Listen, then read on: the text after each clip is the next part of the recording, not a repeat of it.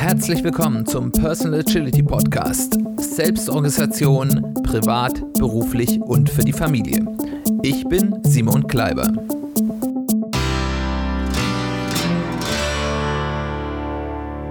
Herzlich willkommen zu einer weiteren Folge des Personal Agility Podcasts. Schön, dass du eingeschaltet hast. Schön, dass du wieder dabei bist. Wir beschäftigen uns heute weiter mit dem Thema Geld und persönliche Agilität oder Agilität und persönliche Finanzen ist eigentlich die richtige Bezeichnung.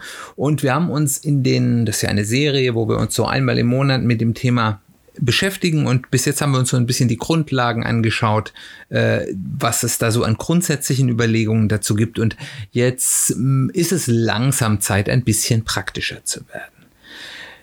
Wir werden uns dieses Mal ein bisschen mit einer Systematik der unterschiedlichen Arten des Geldverdienens auseinandersetzen.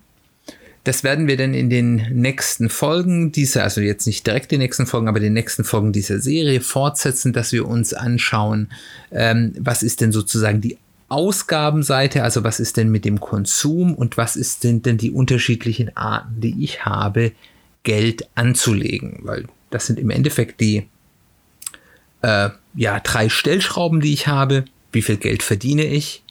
Wie viel Geld gebe ich aus? und wie viel Geld bleibt mir dann übrig anzulegen und wie lege ich es an. Und dann zu, zum Abschluss davon wird es dann richtig praktisch. Dann schauen wir uns nämlich an, wie fängt man das Ganze eigentlich sinnvoll an. Aber das ist dann in den weiteren Folgen. In dieser Folge wollen wir uns wirklich mit dem Thema den Arten des Geldverdienens auseinandersetzen. Das erste, was, wenn es ums Geldverdienen geht, ich jedem rate, mal zu tun, ist sich zu überlegen, was ist eigentlich dein Stundenlohn? Dem einen oder anderen von euch wird mir das sofort wie aus der Pistole geschossen sagen können. Die anderen müssen da genauer nachdenken. Bei den allermeisten von uns und der allermeisten der Bevölkerung, man könnte sagen ungefähr so 95 Prozent der Bevölkerung, zumindest der arbeitenden Bevölkerung, ist äh, der, das Geld, was wir verdienen, eine mehr oder minder direkte Funktion von Zeit gegen Geld. Wenn ich einen Job habe, dann ähm, ist der entweder werde ich direkt für Stunden bezahlt oder ich ähm, habe einen festen einen festen, ein festes Gehalt und habe dann vielleicht in meinem Vertrag sowas stehen, äh, Überstunden sind abgegolten, aber dann kann ich ja trotzdem sagen, okay, im Durchschnitt arbeite ich so und so viele Stunden im Monat und kriege dafür so und so viel Gehalt, dann weiß ich grob meinen Stundenlohn.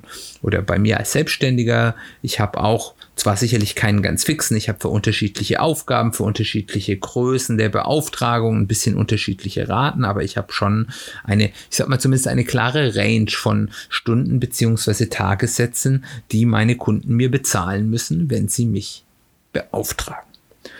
Ähm, Warum ist das sinnvoll, das zu wissen?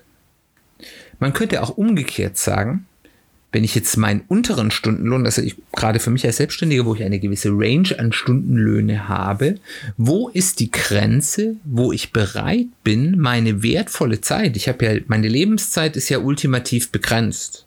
Ähm, wo bin ich bereit, meine Zeit für etwas zu opfern, was ich sonst nicht tun würde? Also was ich jetzt nicht gerade aus Spaß mache, sondern äh, was ich nur deswegen mache, weil mich jemand anderes dafür bezahlt. Vielleicht macht es mir trotzdem Spaß, das ist sehr gut, aber ähm, ist es ja häufig, dass man vielleicht, wenn einem sein Job Spaß macht, man die Tätigkeit vielleicht trotzdem machen würde, aber vielleicht nicht genau für diesen Auftraggeber, für diesen Kunden, für diesen Arbeitgeber. Ähm, aber also was ist meine Grenze, ab welchem Betrag ich bereit bin, meine Zeit für etwas zu opfern, was ich sonst nicht tun würde.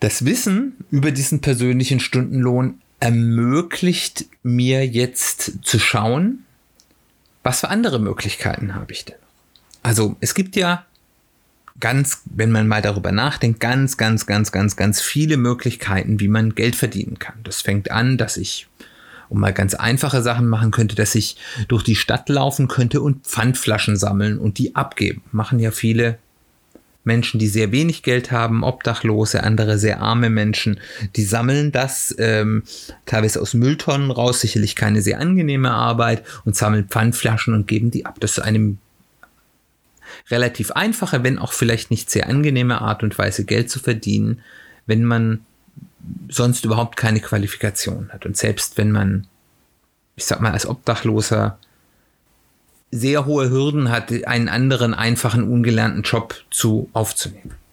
Mal als Extrembeispiel. Und dann gibt es in einem Angestelltenverhältnis gibt es ganz, ganz viele Möglichkeiten, wo ich je nach meiner Qualifikation einen Job finden kann äh, für einen bestimmten Stundenlohn. Ich kann irgendwie zu McDonald's gehen und dort Burger braten. Ich kann ähm, als Bedienung in der Gastronomie arbeiten. Gerade jetzt zu Corona-Zeiten wahrscheinlich eher schwieriger, aber äh, ich kann ähm, irgendwo versuchen, in der Fabrik als ungelernter Arbeiter, auch wenn die immer seltener werden, ähm, irgendwo am Band zu arbeiten. Ähm, das sind sehr einfache Geschichten. Dann gibt es ganz viele andere Jobs. Ich kann, wenn ich vielleicht ein bisschen Grundwissen habe, kann ich äh, man kann ja mal überlegen, was sind so die typischen Nebenjobs, die man als Jugendlicher gemacht hat. Man kann Zeitungen austragen, man kann äh, babysitten, man kann Nachhilfe geben. Und je weiter ich nachdenke über die Qualifikationen, die mitbringt, gibt es immer mehr Möglichkeiten an Jobs, die man machen kann, wenn man eine gewisse Qualifikation hat. Jetzt ist ausgehend davon, was mein aktueller Stundenlohn ist, mag der gleiche Job für den einen mit einem sehr niedrigen Stundenlohn ein sehr lohnenswertes Ziel zu sein. Da kann ich mich verbessern, da kann ich viel mehr verdienen, als ich das heute tue. Oder eben eine vollkommen, ja, unsinnige Option sein, weil ich dort viel weniger verdienen würde, als ich das tun kann. Da haben wir dann auch schon gleich eine gewisse Erkenntnis, äh, die wir uns nachher nochmal betrachten werden, je höher mein Stundenlohn ist, desto kleiner ist der Pool der Möglichkeiten, wie ich meine Einnahmenseite verbessern kann. Das stimmt zwar nicht, wenn man andere Faktoren dazu nimmt, nicht absolut, aber trotzdem jetzt einfach, wenn ich jetzt mal davon ausgehe, ich habe die gleiche Qualifikation, wohne in der gleichen Gegend ähm, und äh, ich verdiene schon deutlich mehr, einen deutlich höheren Stundenlohn, sind die Optionen, die ich wahrnehmen kann, deutlich weniger, als wenn ich im Moment noch viel weniger verdiene. Ein weiterer Punkt, wofür das wichtig ist, wir reden ja immer mal wieder auch darum, was mache ich eigentlich selbst und was kann ich abgeben. Wir reden ja hier in dem Podcast viel über Selbstorganisation und da geht es ja auch immer wieder um die Themen Outsourcing und auch Fokussierung.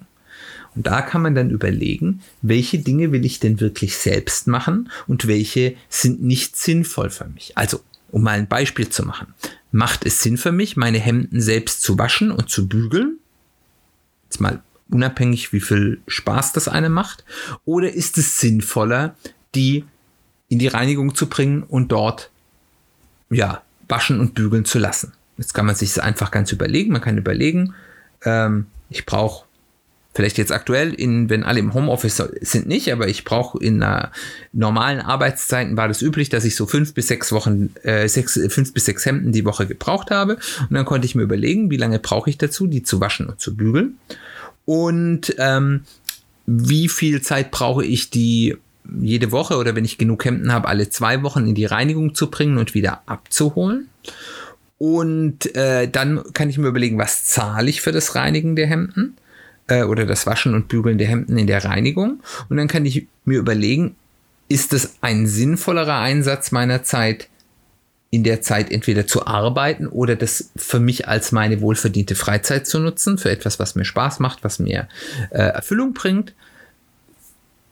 Oder ist es für mich sinnvoller, weil ich eben keinen so hohen Stundenlohn habe, zu sagen, ich mache das lieber selbst und äh, nutze das Geld, was dann vielleicht, wenn ich keinen so hohen Stundenlohn habe, bei mir eher knapp gesät ist, äh, für etwas anderes. Und das kann man bei ganz vielen anderen Dingen machen. Ähm, und je mehr man eben verdient, je höher der rechnerische Stundenlohn ist, den man für sich selbst ansetzt, umso mehr lohnt sich bestimmte Dinge auch nach außen abzugeben. Und das ist eben auch ein Gedanke, ähm, den man hat. Das hat jetzt alles erstmal mit Geld verdienen oder mehr Geld verdienen nichts zu tun, aber es ist eine gute Grundüberlegung, die man anstellen kann und die uns dann in den nächsten Überlegungen helfen kann.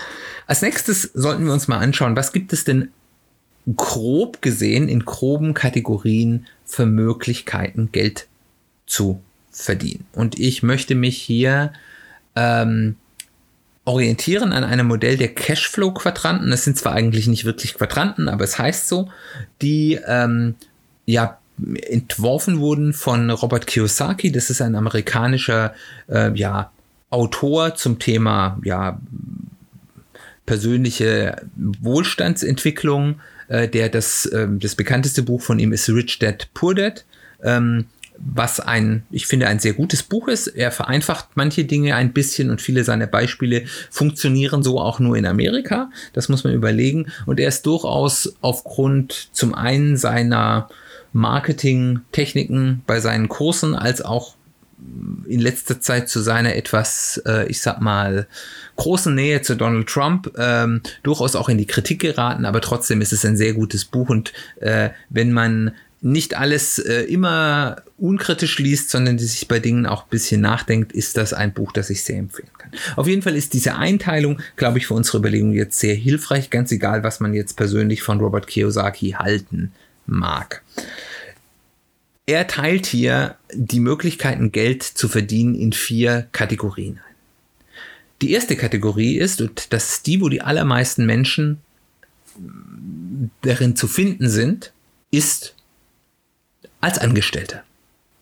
Das heißt, du hast einen Job. Du bist angestellt in einem Job.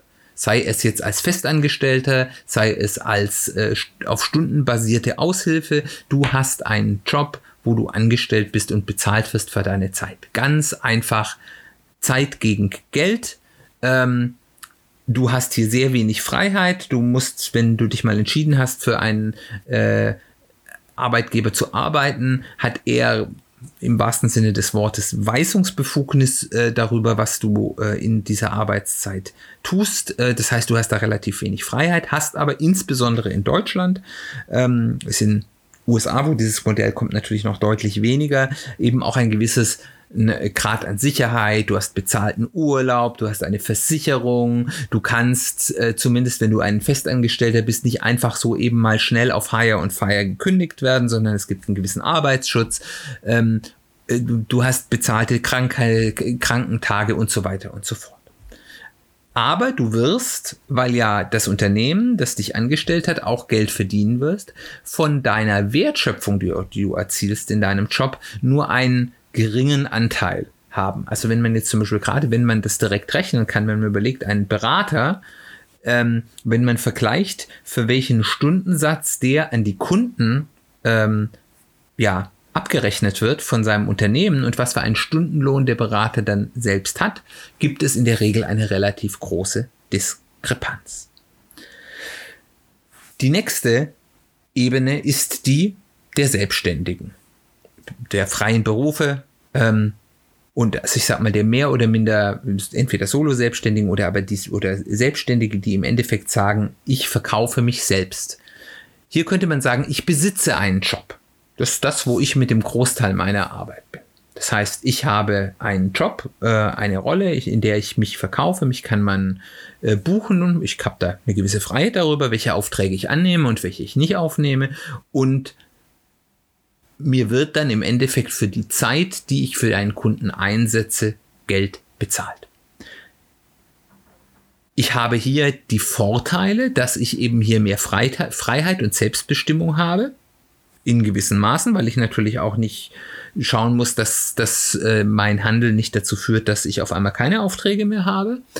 Und ich habe eben einen deutlich höheren Anteil an der Wertschöpfung. Klar, ich habe gewisse Kosten, die sonst der Arbeitgeber getragen hätte, aber alles, was übrig bleibt nach den Kosten, gehört erstmal mir. Zumindest das, was das Finanzamt mir übrig lässt. Und äh, auf der anderen Seite habe ich aber auch viel mehr Risiko. Ich habe keinen bezahlten Urlaub. Ich habe keine bezahlten Krankheitstage. Ich muss alle Risikoabsicherungen, die man so braucht, muss ich selber machen. Ähm, und äh, die sind natürlich teilweise deutlich größer, diese Risikoabsicherungen, als das jemand mit einem festen Job machen würde.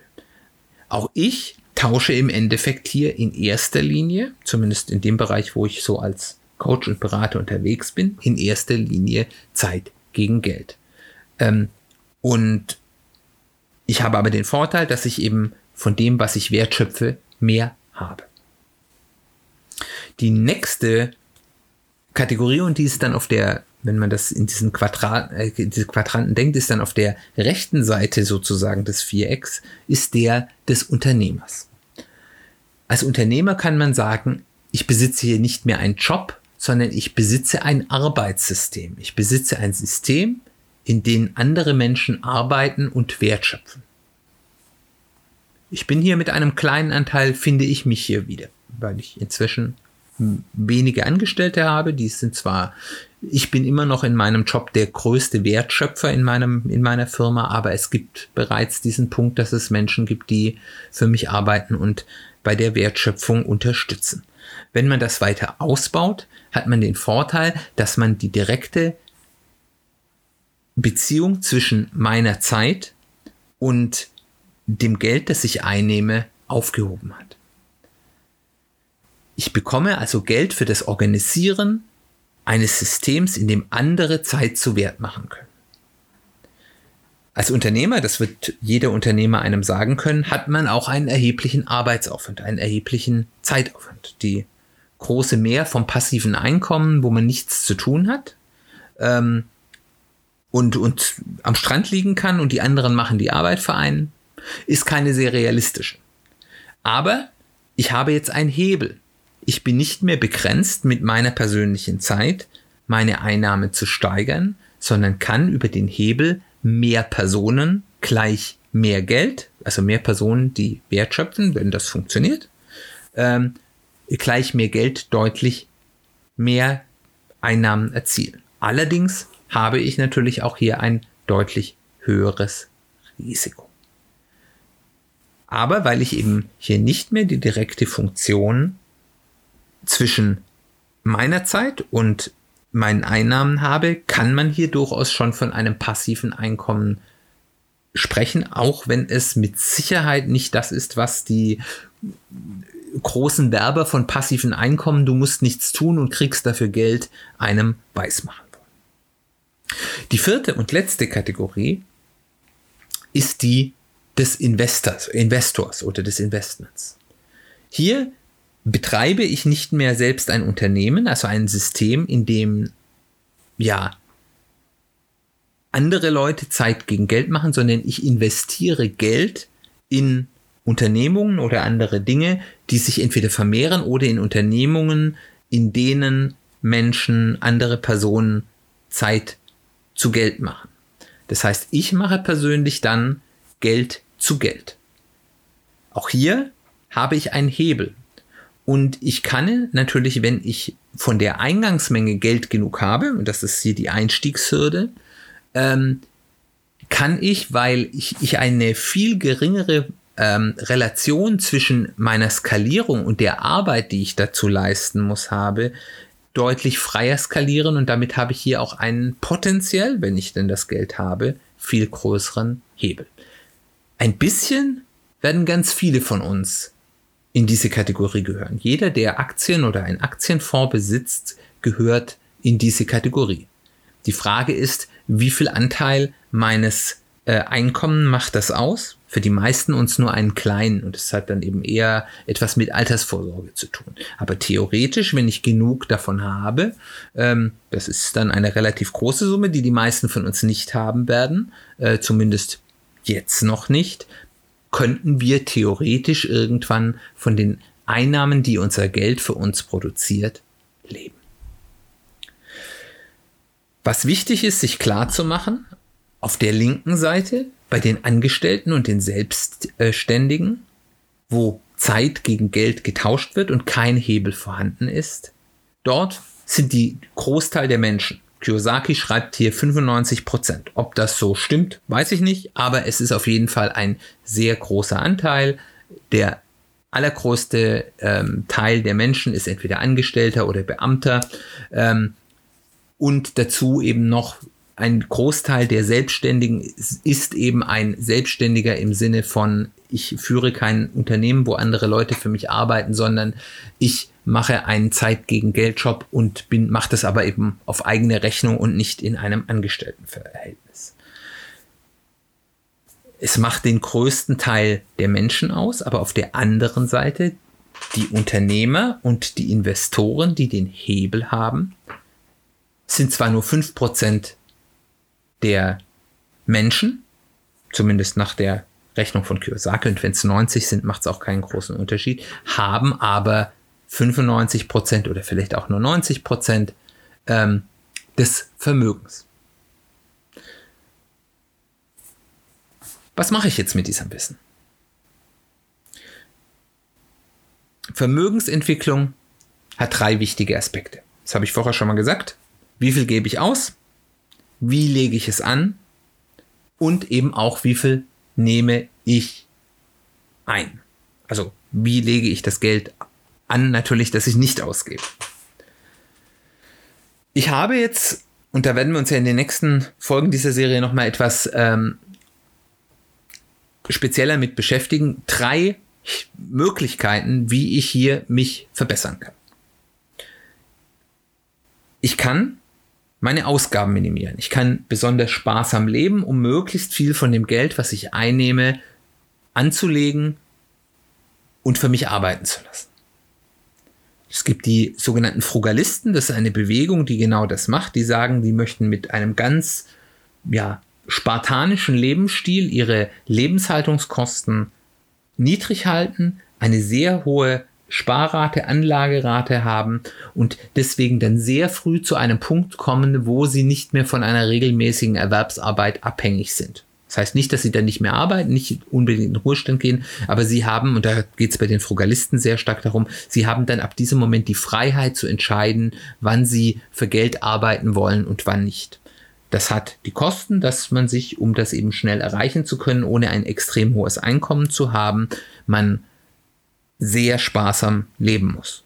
Das will nicht jeder und es hat auch Grenzen. Ich kann meine Lebenshaltungskosten nur bis zu einem gewissen Maß minimieren. Ich kann, wenn ich Geld angelegt habe, versuchen, das, meine Rendite zu steigern. Ich kann versuchen, das Geld, was ich anlege, möglichst hart für mich arbeiten zu lassen, möglichst viele Prozent rauszuholen. Das ist eine gute Sache, da sollten wir auch drüber reden in einer weiteren Folge, wie man das macht. Aber dort gilt, mit jeder Steigerung der Rendite kommen sehr rapide und auch in der Regel exponentiell wachsend zusätzlich steigende Risiken hinzu.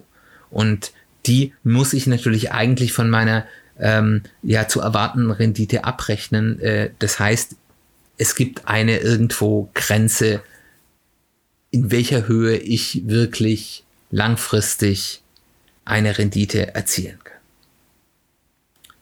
Und dann gibt es die dritte Stellschraube, an der ich drehen kann, und darüber wollen wir heute reden, die Einnahmenmaximierung. Das heißt also, ich kann versuchen, was kann ich dafür tun, mehr Geld einzunehmen. Und die Einnahmenmaximierung ist zumindest in der Theorie unbegrenzt. Ich kann in der Theorie beliebig viel Geld einnehmen. Es ist natürlich richtig, dass es, je mehr ich verdiene, umso schwerer wird es, mein, meine Einnahmen noch weiter zu steigern. Auch wenn es Effekte gibt, die es dann ab einem gewissen Punkt dann wieder leichter machen.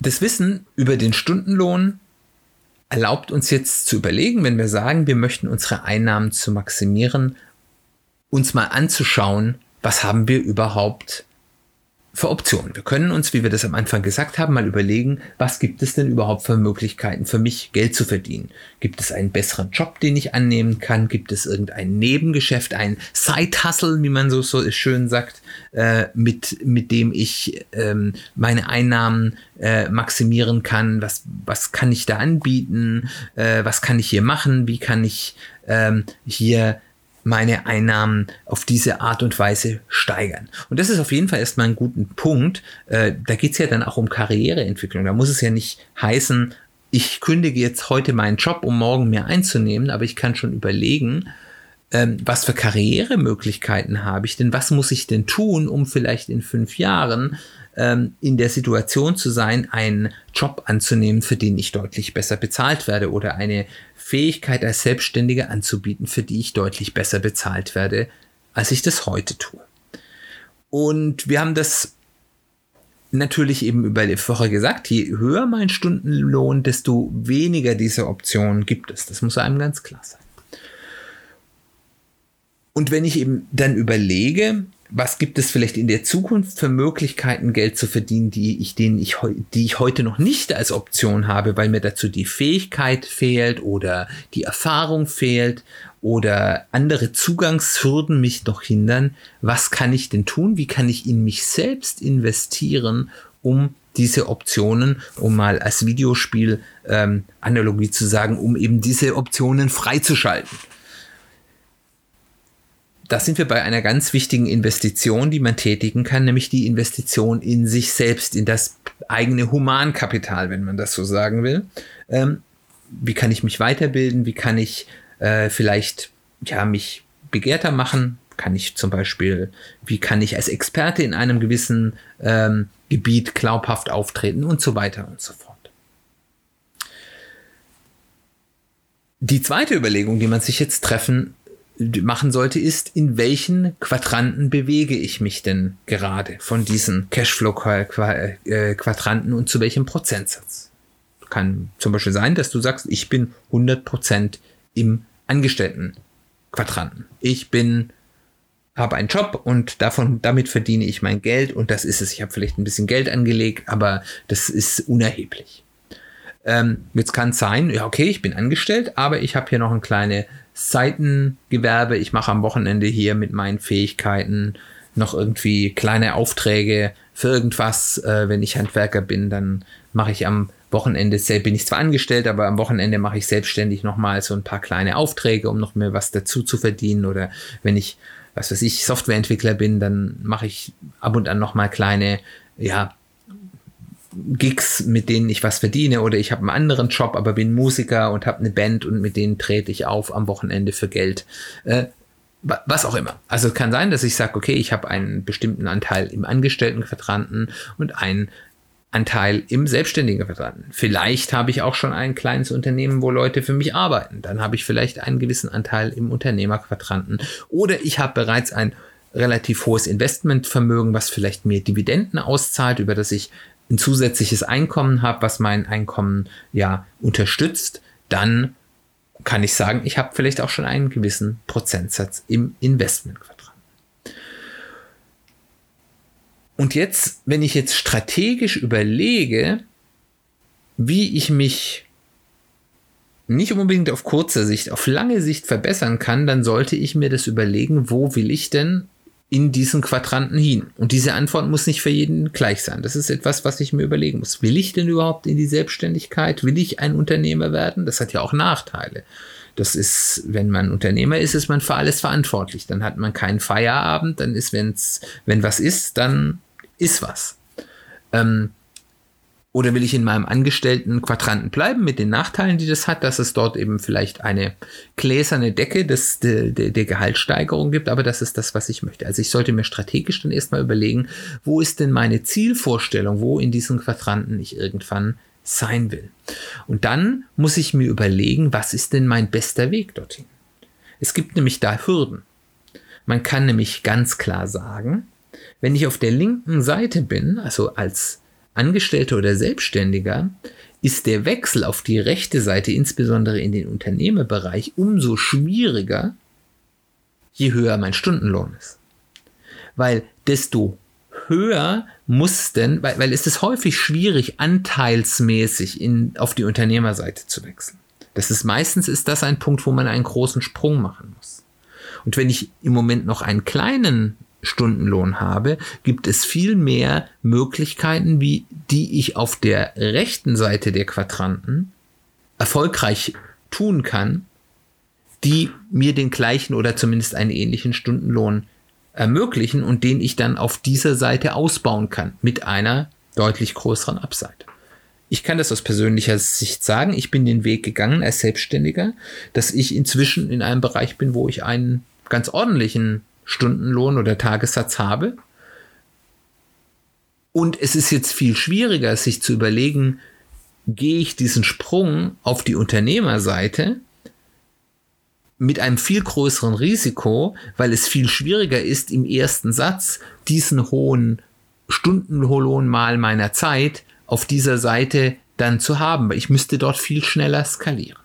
Und von daher kann es strategisch durchaus sinnvoller sein, sich zu sagen, ich verzichte vielleicht auf eine schnelle, ähm, ja, Einnahmesteigerung auf der linken Seite als Angestellter oder Selbstständiger, und dort ist es häufig am Anfang erstmal einfacher, sondern gehe früher, gerade wenn du jung, jünger bist, das ist eine ganz wichtige Überlegung, gehe früher auf diese linke, auf die Unternehmerseite, wenn du das denn willst, und baue dann dort aus. Das sind Überlegungen, die man sich machen sollte, wenn man darüber nachdenkt, wie kann ich denn das meiste für mich rausholen. Wenn das dein Ziel ist. Weil man muss natürlich auch wieder sagen, ganz klar, Geld ist nicht alles, aber wir reden natürlich jetzt in dieser Folge über Geld und das Ganze ist jetzt natürlich mit der Prämisse ange angegangen, wir möchten sicherlich mit gewissen Rahmenbedingungen von Dingen, die wir machen wollen, die wir nicht machen wollen, moralischer Kompass, Grund, Werte, Grundsätze, wie können wir im Rahmen dieser, dieses Werterahmens, den wir uns selbst gehen, finanziell das meiste rausmachen.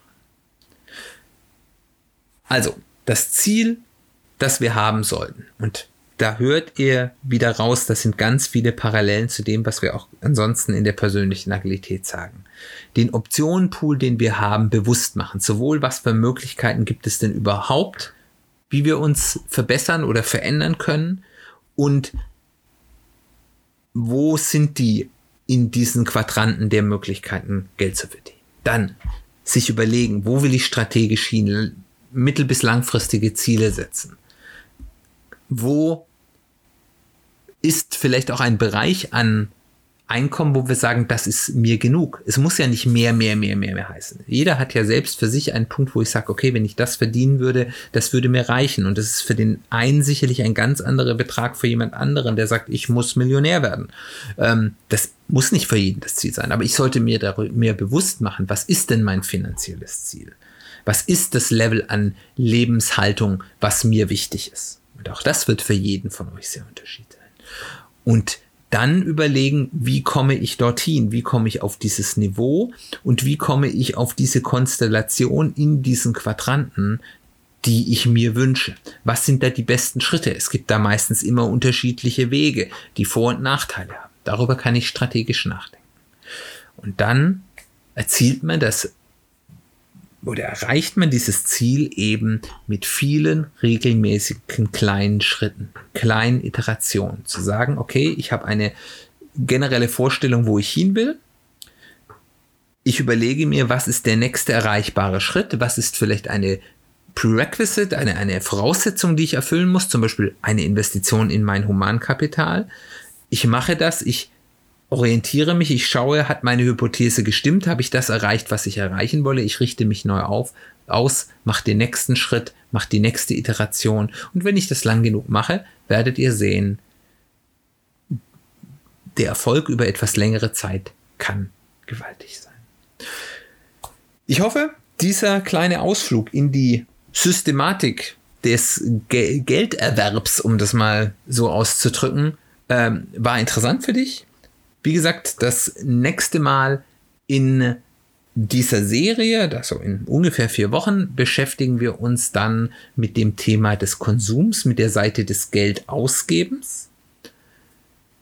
In der nächsten Folge werden wir uns beschäftigen wieder mit einem Thema aus unserer Serie zum Thema Selbstcoaching und hier dem Thema Wertefokus, was gerade, wir haben das ja am Ende gesagt, vielleicht auch in der Kombination mit der Frage, äh, was ist denn mein finanzielles Ziel, eine ganz interessante Ergänzung ist als Gegengewicht. Ich hoffe, es hat dir gefallen. Ich hoffe, es war spannend für dich. Wenn es dir gefallen hat, freue ich mich über Kontakt auf Social Media, per E-Mail oder auf der Website des Podcasts www.personal-agility-podcast.de.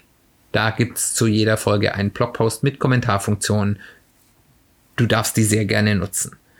Wenn es dir gefallen hat, wenn es hilfreich war, was ich erzähle, bitte empfehle mich weiter, bitte helf mir, den Podcast mehr sichtbar zu machen, empfehle mich weiter im Freundeskreis, im Bekanntenkreis, im Kollegenkreis oder auf Social Media, einfach indem du einer meiner Posts ja sharest oder indem du was darüber schreibst, was du an meinem Podcast vielleicht gut findest. Das wäre total super. Das erhöht die Sichtbarkeit. Damit erreiche ich mehr Leute und das finde ich sehr, sehr schön. Weiterhin würde mir helfen, wenn du ein Review dalässt, entweder auf der Podcasting-Plattform, wo du den Podcast hörst, wenn es dort eine Review-Funktion gibt, oder insbesondere auf Apple Podcasts, iTunes. Das ist so ein bisschen die wichtigste Bewertungsplattform für Podcasts. Und last but not least, wenn du einen Spotify-Account hast, egal ob frei oder bezahlt und egal ob du dort Podcasts hörst oder nicht, wenn du meinen Podcast dort abonnierst mit einem Klick, ähm, dann hilft das auch dem Algorithmus zu sagen, hey, das ist ein guter Podcast, bitte empfehle ihn mehr Hörern. Auch das hilft, die Sichtbarkeit des Podcasts zu erhöhen. Dann herzlichen Dank fürs Zuhören. Schön, dass du dabei warst. Wir hören uns bald wieder.